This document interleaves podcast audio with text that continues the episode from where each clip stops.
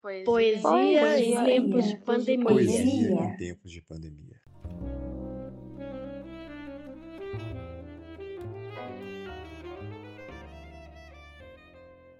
Nosso episódio de hoje traz a indicação de leitura do livro Golpe, Antologia Manifesto, lançado em 2016.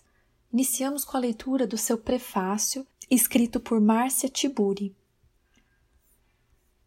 Não existe poesia depois do golpe. Não existe poesia atrás do golpe. Não há poesia que vá à frente do golpe. Não há poesia que nos proteja do golpe.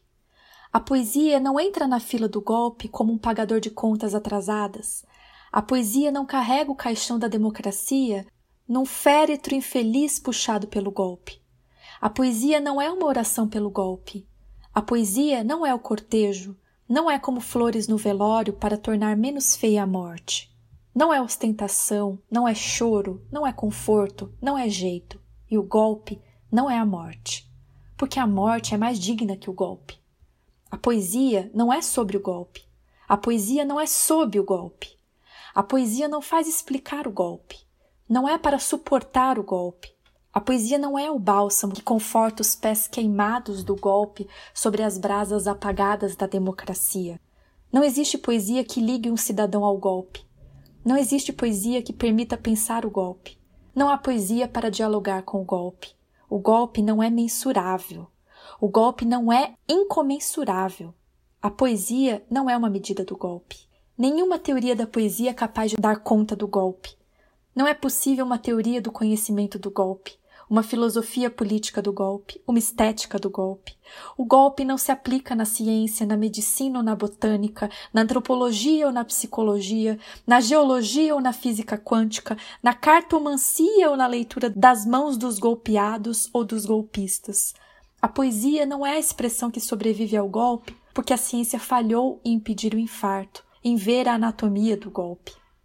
É que a poesia não tem nada a ver com golpe.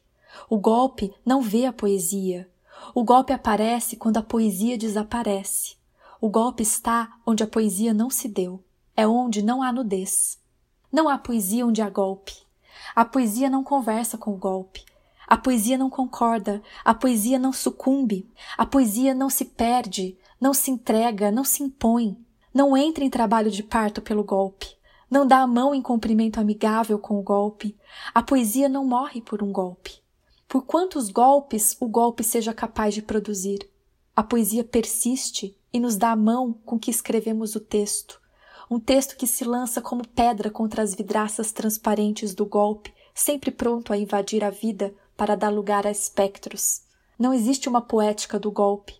Nenhuma elaboração do golpe é suficiente. Nunca entenderemos o golpe, por mais que o golpe seja contra todos, seja contra nós, seja contra cada um. Sentimos o golpe sem saber onde ele se deu, em que parte de nosso corpo a picada venenosa, que parede, a encosta, a pedra, que teto, que coice, que facada, que tiro, que soco intransponível. O golpe é grande, o golpe pode ser gigante. Tamanho do golpe é o da tristeza que ele causa. Mesmo que o golpe venha de fora, venha de baixo, venha de cima, venha pelas costas, o golpe atinge é dentro de cada um. No lugar onde somos, onde corpo e espírito nunca foram diferentes. A poesia pode ter apenas uma relação com o golpe. Não importa o tempo, não importa como, a relação que a poesia tem com o golpe é única. A poesia é contra o golpe. Não existe poesia depois do golpe.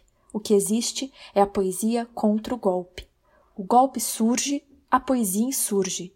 A poesia contra o golpe é o cuspe, a pedrada, o soco, o pontapé, o pneu em chamas, as vias impedidas, a greve geral. A poesia é o fora do texto, para onde o texto olha, a abrir com as armas perigosas da palavra a passagem para a vida revolucionária. Prefácio escrito por Márcia Tiburi. A coletânea Golpe Antologia Manifesto reuniu 120 escritores e artistas como forma de protesto contra o golpe que destituiu a presidente Dilma Rousseff em 2016 no Brasil. O livro foi organizado pelos poetas Ana Rush, Carla Quinzo, Lilian Aquino e Stephanie Marion. Eu sou Fernanda Valim, professora de literatura da UFVJM.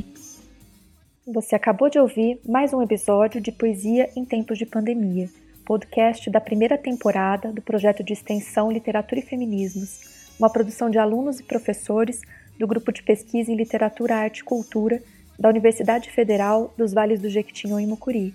Agradecemos pela audiência. Se gostou, compartilhe.